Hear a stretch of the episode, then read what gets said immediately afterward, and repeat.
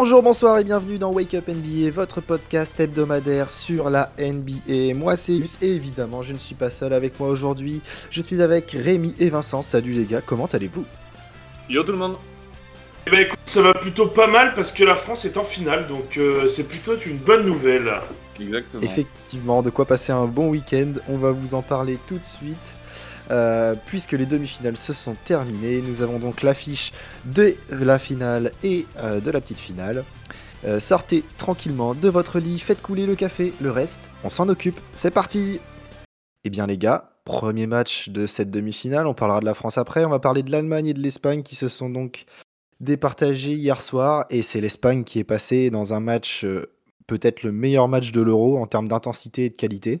Ouais. Euh, Dennis Schroeder, pourtant, a porté son équipe tout le long du match. Il finit avec 30.8 passes, 2 interceptions.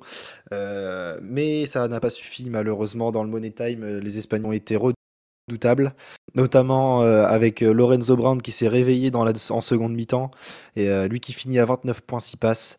Et tout simplement, c'est un choix tactique qui a été déterminant dans ce, dans ce match. Et c'est tout simplement la défense imposée par Scariolo sur Schroeder. Ils ont fait une boîte dessus. Et du coup, les, euh, Espagnols, les Allemands se sont retrouvés sans solution pour attaquer le panier et mettre des points.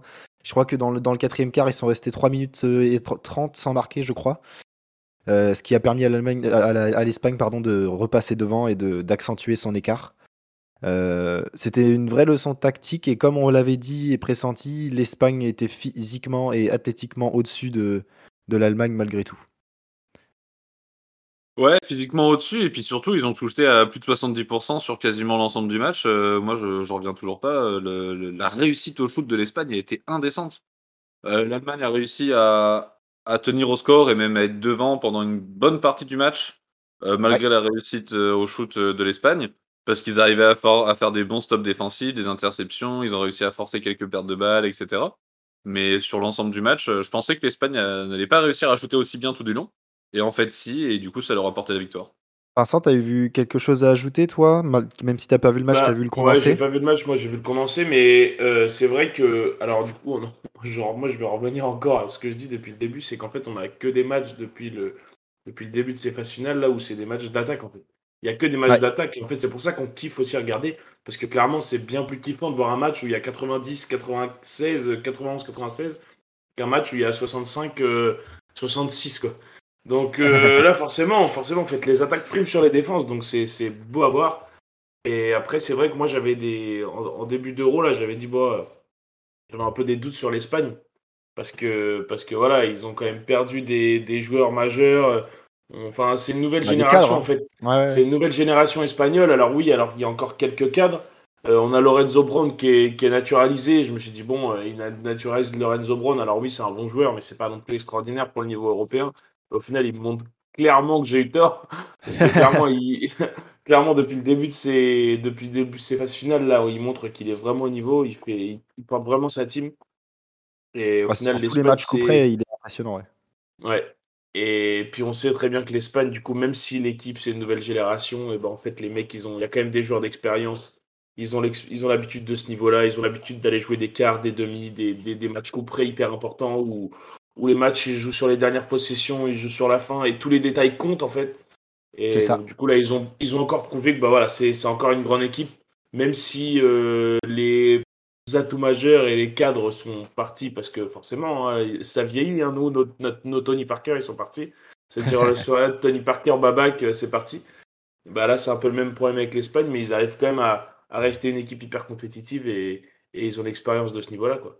Ouais, c'est avant tout une mentalité. hein. On l'a vu euh, sur le match d'hier notamment, où bah en fait t'es derrière pendant trois quarts temps, mais ça panique pas. Ça joue, Non. à- ça joue le basket qu'ils ont euh, l'habitude de jouer. Ça met le ballon à l'intérieur, euh, ça me fait, ça, ça drive, ça prend des tirs importants, ça met les tirs importants surtout. Et en fait, euh, de la défense de fer, notamment avec Garouba qui a fait un quatrième quart défensif, mais incroyable. Euh, donc, enfin, ils sont restés fidèles à, leur, euh, à leurs acquis malgré le renouvellement de génération. Et encore une fois, ça paye.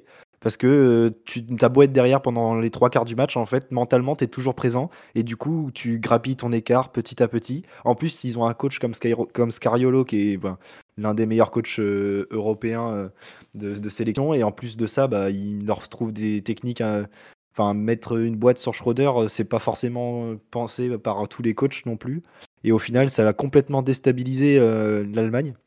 Donc, donc c'était assez intéressant de voir ça en termes tactiques technique et tactique, c'était super intéressant.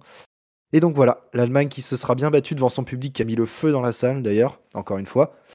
Euh, mais, euh, mais trop juste pour l'Allemagne qui ira jouer la petite finale et on leur souhaite une troisième place effectivement. Euh, mais du coup, on se retrouve en finale avec un France-Espagne. Je l'avais dit. Je l'avais dit. ça, ça, fait plaisir. Ah, quel derby. Quelle oh finale. ça va être beau. Ça va être magnifique. Ça va être magnifique parce que du coup, oui, la France a joué sa demi-finale qui était plus un match amical qu'une demi-finale, on peut le dire. Euh, la France, du coup, qui s'est imposée de plus 41, euh, je crois. Ouais, exactement. C'est la France qui bat deux records dans cet euro. Deux records pour la France, le record du plus gros écart de points sur un match de l'euro et le record du nombre de ballons perdus. Euh, sur une demi-finale de l'euro. c'est ça, c'est la stat. C'est sur une demi-finale que c'est le plus gros ah, C'est sur une demi-finale, je crois que c'était sur tous les matchs de l'euro confondus. Ce qui est un record quand même. Ok. Ah, parce qu'ils ont perdu, ils ont perdu 16 ballons, hein, la France. Ouais, mais surtout l'euro confondu, je pense que c'est la France qui a perdu le plus de ballons. Euh. Ah bah oui, ah, ah bah c'est sûr. ah oui, au cumulé, oui. Quand on perd plus de 15 par match, euh, déjà au bout de 6 matchs, ils avaient perdu 95 ballons. Ouais. Donc, euh, mais, mais en fait, c'est là que je me dis que. Enfin, là, perso, moi, je, je, je me dis qu'il y a tellement tous les astres qui se sont alignés pour qu'on gagne 7 euros, en fait, c'est impossible qu'on perde, en fait. Je me dis que, je me dis c'est impossible. C'est impossible. Attends, on, doit jouer. Donc, sur le papier, on doit jouer les Serbes. Les Serbes, ils se font taper par les Italiens. C'était pas forcément prévu. Derrière, on joue l'Italie. Enfin, nous, on joue la Turquie. On gagne comme des raccros contre la Turquie. On joue contre l'Italie, on gagne contre des raccros contre l'Italie. Derrière, on doit jouer la Slovénie. La Slovénie qui se retrouve contre un match contre les Polonais qui font le match de leur vie avec un Mateusz Politka en triple double. Enfin, c'est des trucs qui arrivent qu'une seule fois dans, leur vie, les mecs. et du coup, on se retrouve à jouer la Pologne en demi. Et puis, du coup, bah voilà, la Pologne en demi, bah, on a vu que ils ont fait le match de leur vie contre les Slovènes, clairement. Hein. Ils sont retournés dans, leur, dans travers. Mais qu'au final, bah, c'est pas une équipe qui aurait dû être là. Alors pour eux, c'est hyper bien en fait. Eux, ils ont, ils ont gagné leur euro en fait, d'aller en ah demi-finale d'un euro d'aller jouer une troisième place contre l'Allemagne chez eux. Bon, je pense que ça risque d'être compliqué. Mais d'aller jouer. Mais eux, ils ont leur euro, il est réussi fois 1000 en fait. Ah bah ils ont tapé les Slovènes de Luka Doncic qui était ultra favori au début de la compète. Donc au final, je me dis que là, tous les astres, ils se sont quand même alignés. On est quand même l'équipe qui perd le plus de ballons, mais on arrive quand même à un match. Ah, je me dis que si on fait un match sérieux contre l'Espagne, parce qu'au final, là, ce qui peut être bien aussi, là, ce match de la Pologne, en fait, je pense qu'il a servi aussi de test. Parce que déjà, les cadres se sont reposés.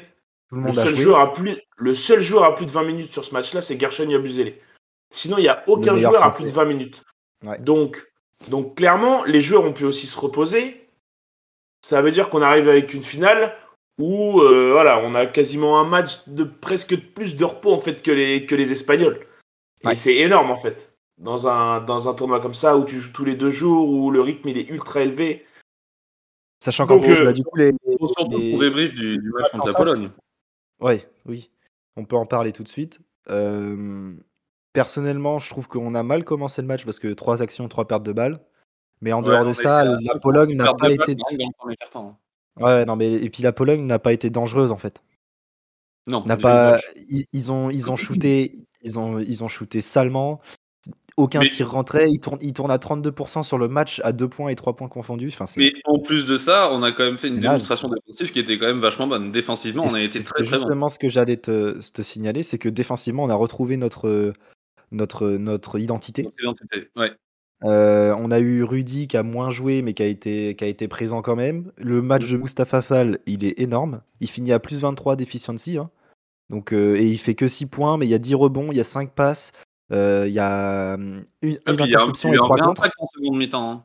Et vrai impact, euh, vraiment, il a super bien joué. Il a délivré des bonnes passes décisives pour ses coéquipiers. Vincent Poirier a apporté un peu aussi, mais ça, on savait qu'il était capable de le faire. Moi, ce que j'ai apprécié, c'est que du coup, Théo Malédon a pu jouer un peu. Ce Et, ce qu'il a montré, c'était très correct. Après, bon, c'est la Pologne, hein, donc c'est assez faible, mais au moins tout le monde a joué. ça reste un- Euh, une demi-finale d'Euro. Ça, ça reste une T'as quand demi-finale. même la pression, t'as plein de supporters, t'as as tout ça. hein. Evan n'a joué que 19 minutes, donc il peut arriver en finale en pleine forme. Mhm. Euh, Thomas Hurtel a encore été très fort, hein, en termes de- à la passe notamment, à la création, il a été bon. Tous nos cadres ont été Euh, solides hein, en première mi-temps, très solides, et Effectivement. reposés en seconde. C'était bien joué parce qu'il fallait pas les blesser, fallait pas les user, autant qu'ils se reposent. Ouais, Et en première mi-temps, ils ont très bien joué, ils ont bien exécuté, ça a bien défendu. Ça a fait évidemment de la perte de balle un peu, un peu stupide comme on sait la faire, mais ce serait pas l'équipe de France si on faisait pas ça. Donc euh, on garde notre identité, mais au moins on montre ce qu'on sait faire en termes de basket. C'est bien. C'est ça, de, du- de la défense, du jeu de transition. Et, euh, et ça, ça s'est passé tout seul. De toute façon, à la mi-temps, euh, la Pologne n'avait que 10 points. Nous, de- après, dans les deux, dans le Q3 et Q4, on met 30 et 31 points. Donc, bon, j'ai envie de dire, à partir de là, quand ça déroule autant, personne peut nous rouler dessus. Surtout l'avance qu'on avait déjà de base. Mm. Euh, voilà, après, euh, il n'y a pas vraiment grand chose d'autre à en tirer de ce match. Parce que bah, c'est un blowout clairement complet. un non-match. C'était C'est un clairement un blowout non-match. Ouais, ouais, ouais. Donc, euh, donc voilà. Mais Je après, au final, alors c'est un, alors c'est un non-match, mais c'est ce que je disais tout à l'heure, du coup, c'est un non-match qui sert en fait. Ah oui, Parce que déjà, oui, ça oui, sert à reprendre de la confiance par rapport aux deux matchs d'avant où on peine à gagner tout ça. Je pense que oui, c'est la Pologne, mais ça rassure en fait. Ça rassure quand même en se disant bon, ok, c'est la Pologne, mais par contre, on en aura mis 40 quand même. Voilà.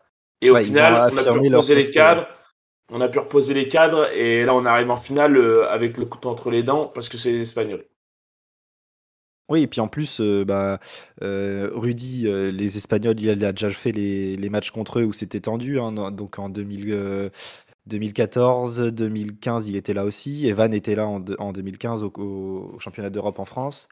Enfin, on a certains cadres. Bah, Matemba il a dû en faire aussi. Donc malgré une certaine génération comme euh, Timothée, euh, Gershon, euh, Malédon, bah, forcément.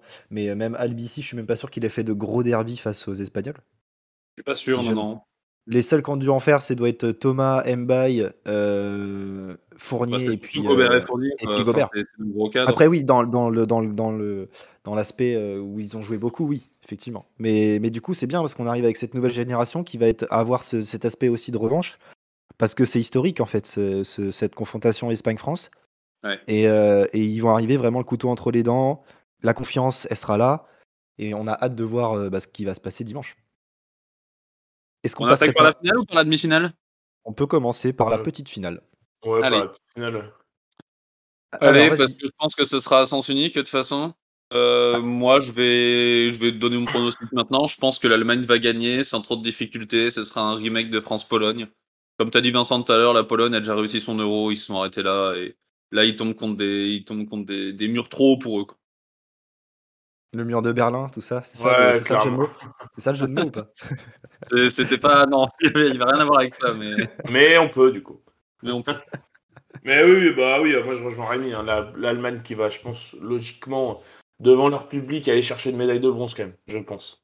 Ça serait, ça serait triste pour eux, vraiment, qu'ils se fassent taper par la Pologne. Vraiment, ça serait vraiment triste. Parce que clairement, euh, logiquement, ils, doivent avoir un- enfin, ils sont quand même un cran au-dessus. Après, Ah oui, on disait dans le basket, euh, voilà, bah, la Pologne a tapé la Slovénie, quoi. Donc on peut jamais savoir, on peut jamais savoir ce qui se passe à l'avance dans le basket. Mais voilà, l'Allemagne a quand même plus de cartes en main pour aller chercher euh, la médaille de bronze euh, que la Pologne. Et donc je pense que l'Allemagne va s'imposer tranquillement. Peut-être pas, quand, peut-être pas en France-Pologne avec un moins 40, mais je pense qu'ils vont s'imposer d'une vingtaine de points tranquillement. quoi. Eh bien, moi, je vais dire Pologne quatrième, donc Allemagne troisième.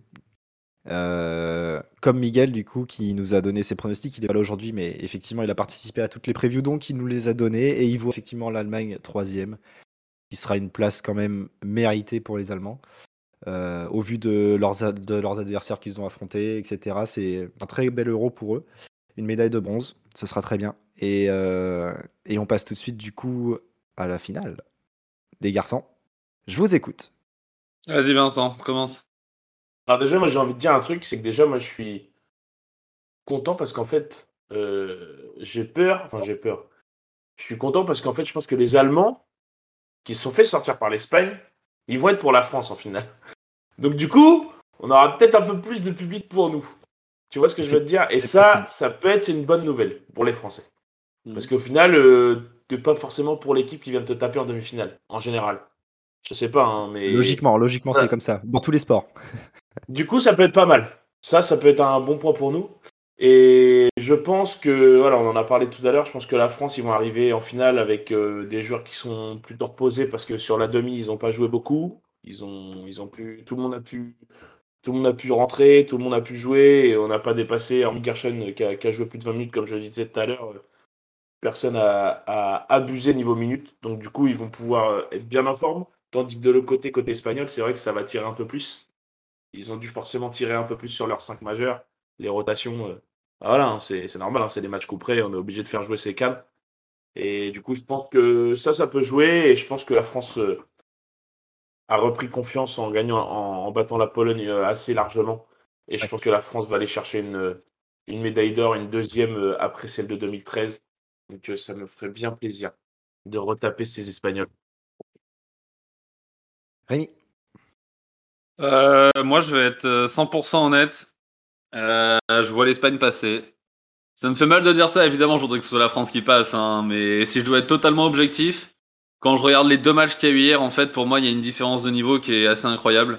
Et en fait, j'avais l'impression de regarder un match de, de Pro A, et ensuite, enfin, avant de regarder un match de National 3, et après de regarder un match de Pro A, si je dois faire un comparatif. Il y avait, il y avait une marche qui était énorme. Ok, la France a mis 41 points à la Pologne, et c'est très bien. déf- Défensivement, on a été correct. Mais la Pologne, on a bien vu, ils étaient perdus. Ils n'arrivaient pas à attaquer. Ils ont eu beaucoup de mal à défendre. On a quand même réussi à perdre 16 ballons. On n'a pas eu un pourcentage au shoot qui a non plus été exorbitant. Enfin, pour moi, il y a une différence de niveau qui est quand même incroyable. Et désolé, euh, je pense que je pense que la France n'aura pas le niveau contre euh, contre l'Espagne. Alors, est-ce que tu veux qu'on t'insulte maintenant?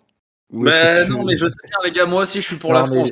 Évidemment que je supporte la France, mais on est là pour être objectif, donc je donne mon avis objectif. Voilà. C'est beau d'être honnête, c'est beau d'être honnête. Ouais. Je, Euh, me, je me fais mal moi-même à dire ça, les gars. J'en suis désolé. Moi, je pense que la France va gagner. Je pense que la France va gagner et que malgré un match hyper serré, parce qu'on connaît les France-Espagne de toute façon, c'est surtout à ce stade de la compète, ce sera un, un match serré. Je vois la France passer parce que je- les cadres qu'on a aujourd'hui, après euh, tous les chemins qu'on a dû affronter sur cet euro, nous mènent à ce qu'on arrive en finale et qu'on fasse un putain de match. Et en fait, on, fa- on fera notre meilleur match en finale, je pense. Bah, j'espère. Il y a intérêt. Il y a clairement Euh, intérêt parce que sinon. Et clairement, par exemple, tu vois, on a l'équipe parfaite pour défendre sur, euh, sur les Allemands, notamment Lorenzo Brown, parce qu'elle a sur le poste arrière, alors, par meneur, défense, on a deux gros défenseurs. Ça perd un peu de centimètres parce que Tarpe et Albici, c'est pas forcément très grand. En revanche, euh, Lorenzo Brown, s'il doit scoltiner Albici sur une mission défensive et qu'ensuite il se tape Tarpe et que de temps en temps il y a un peu de Timothée, le gars il va péter un plomb, tu vois. Non, mais je suis d'accord qu'on a les armes. On a, on a des bons défenseurs extérieurs. On a Rudy Gobert à l'intérieur qui va, qui va vachement stopper l'Espagne parce qu'on a vu contre l'Allemagne, euh, Thaïs, il a pas fait le boulot défensif qu'il fallait pour vraiment euh, protéger la raquette. Donc je suis d'accord qu'on a les armes pour et nos astres s'alignent entre guillemets pour qu'on récupère la confiance. On s'est fait peur, là on va sortir un petit peu les doigts et maintenant on va mettre vraiment le coup d'accélérateur en finale. Ça, je suis tout à fait d'accord. hein. Bah, tu vois, moi, genre, en fait, c'est complètement l'équipe que notre équipe de France, c'est le l'équipe Némésis. que les- c'est ouais, c'est le Némésis de, de l'Espagne. Ils ont pas joué une équipe comme celle-là, tu vois, qui peut défendre dur extérieur comme intérieur, parce qu'au final, le, le jeu passe par euh, Willy Hernan Gomez, qui fait un euro incroyable. Si en plus de ça, là, en finale, il se tape Rudy, ça va être une autre, affaire- une autre affaire, tu vois. Alors Ouais, certes, il, certes, il peut, il peut s'écarter un peu, mais c'est pas un vrai, un vrai shooter à 3 points, mais il peut s'écarter à quelques mètres. Rudy, lui, ça, c'est pas un souci s'il doit sortir à 5 mètres, tu vois. Plus loin, ça commence à être compliqué, mais à part, à part, à part ça, à l'intérieur, ils ont Garouba, ils ont des joueurs comme ça, mais ça tire pas forcément, tu vois. Donc je pense que on, on a complètement l'équipe pour faire déjouer euh, l'Espagne parce qu'ils n'ont pas joué une seule équipe comme nous sur cet euro. Et du coup, je pense qu'ils vont être pas forcément déstabilisés, mais ça va être beaucoup plus compliqué pour eux, d'où euh, le, le match serré. Et en plus de ça, bah, nous, on a vu qu'on a gagné deux fois en prolongation. Euh, les, en fait, les money time, on les gère, tu vois. Ouais, ouais ça c'est Donc- vrai. Et on a, on a à la création des mecs capables, comme on a vu sur les deux prolongations de Thomas Hurtel euh, contre la Turquie, l'Italie. Et bah le gars, il nous sort un match à la Kyrie Irving, tu vois. Donc, Bah, en euh, même temps, les mecs, on va, on va pas mettre Albici dans le money time, hein, les mecs. non, non, bah non, Ah, bah bien faut sûr. pas- Faut pas Moi, je préfère mettre Malédon. mecs. Je préfère mettre Malédon. Non, mais non, mais Hurtel, c'est très bien. Vas-y, Hurtel, donne-moi ton short. Euh, toi, Guy, tu mettrais qui dans ton 5 de départ? Ah, alors, euh, je pense que je mettrais Albici parce que mission défensive sur euh, Brown. Ouais. Ensuite, je mettrais Evan, Timothée, Gershon. Timothée dans, dans, dans le 5 Ouais. Et en fait, je garde Tarpé en, en second couteau défensif avec un gros temps de jeu, tu vois. Pour se relayer sur Brown et, euh, et puis aussi parce que bah, tu as des joueurs comme euh, Rudy Fernandez, tout ça, qui sont capables et qui, doit- qui doivent être défendus correctement. Je pense que c'est bien de ne pas mettre toutes nos armes défensives dans le 5 et d'en garder un petit peu. Ouais, mais. Après, à voir comment ça évolue, parce que si on prend le feu, si on prend l'eau direct, hop, tu fous Tarpé et on en parle. Alors moi, je suis plus ou moins d'accord avec toi parce qu'en fait, euh, si tu fais ça, ça veut dire que du coup, sur le banc, t'as plus d'armes offensives par contre. Sur quoi? Sur le banc, t'as plus d'armes offensives. Bah, t'as tarpé. Ouais, c'est pas une arme offensive. T'as Eli. Tarpé, c'est pas une arme offensive. Tarpé, T'as il peut mettre Ah, des tirs ouverts, etc. Mais tu vois, c'est pas un mec qui va. Alors que Timothée, c'est quand même plus offensivement. Je pense que de toute façon, à mon avis, Collet changera pas son 5 parce que c'est un 5 qui. Il veut des entames de match où on soit fort dès les entames. Et dès les entames de match, en fait, qu'on défende dur. Là, au final, avec ce 5-là, Albici, Tarpé, Gobert, même Gershon, hein, qui est. Même Ah bah oui. Fournier, qui est quand même- Au final, on a un 5 qui est vraiment dur défensivement. Donc, du coup, en fait, si avec ce 5-là, on arrive en plus de ça à mettre des points, bah, en fait, c'est bénéf, en fait. Comme ce qui Ouais, s'est passé contre la Pologne. Je suis d'accord, mais en fait, Timothée, c'est même si tu le sors du banc, c'est pas le plus fou offensivement sur cet euro euh, Non. côté français. C'est c'est sûr, mais c'est mieux qu'un Tarpé, par exemple. Hmm. Et c'est mieux qu'un Tarpé, et ça veut dire que du coup, euh, sur le banc, euh, là, dans le, dans le, dans le 5, tu as déjà Evan Fournier qui est un gros créateur, et, euh, et Gershon Yabusele, et Gobert. Voilà, c'est quand même des joueurs qui peuvent avoir le ballon et qui peuvent scorer. Ouais, pas Sur le banc, ça veut dire que si tu mets Tarpé, en fait, tu as Tom Hurtel en sortie de banc qui va apporter des points, qui va vraiment être un vrai danger. Mais par contre, derrière, il y aura moins de danger avec lui. Parce que si. euh, du coup, si on prend le, le, le banc, ça va être euh, quoi Elio Kobo Ouais. Elio Kobo. Euh, Tarpé, si, tu- si on prend ton exemple avec euh, Timothée dans le 5, c'est-à-dire que ça serait Okobo, Tarpé, Amatembaï, Poirier ou Fall. Tu vois, il n'y a pas trop d'options Ouais, offensives. alors ouais, que Timothée, Timothée est plus une option offensive que Tarpé. Et Timothée est aussi capable de défendre, en fait. Ouais, c'est vrai, t'as raison. Donc je pense que tu vois, dans, dans cette physionomie-là, je préférerais mettre Timothée en sortie de banc.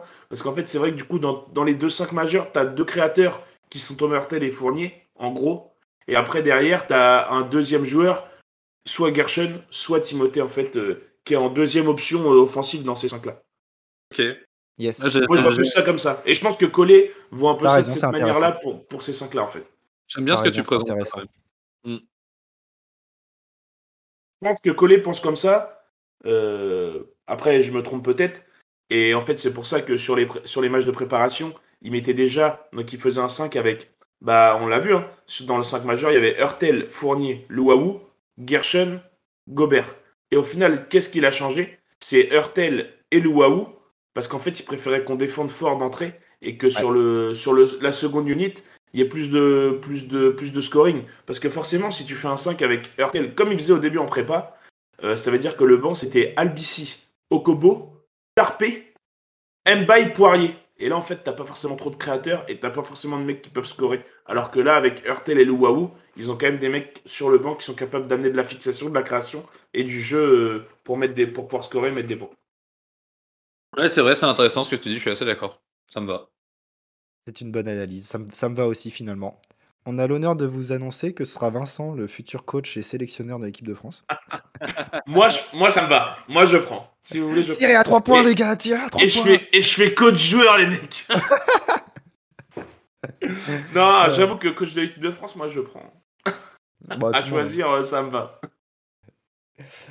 C'est ainsi que se termine cette émission. On espère qu'elle vous a plu. Vous pouvez retrouver les épisodes précédents sur Apple Podcast, Spotify, Deezer, Google Podcast. On est aussi sur les réseaux sociaux Instagram et Twitter at WakeUpNBA. Euh, nous, on va certainement euh, commenter le match, il me semble. On s'était dit ça, les gars. Il y a moyen qu'on le commente. Ouais, il y a moyen. Ouais. Donc, vous, on vous tient au courant sur les réseaux. Restez à l'affût. Euh, on se retrouve très bientôt pour de nouvelles émissions. Vive le basket, vive la NBA. Ciao ciao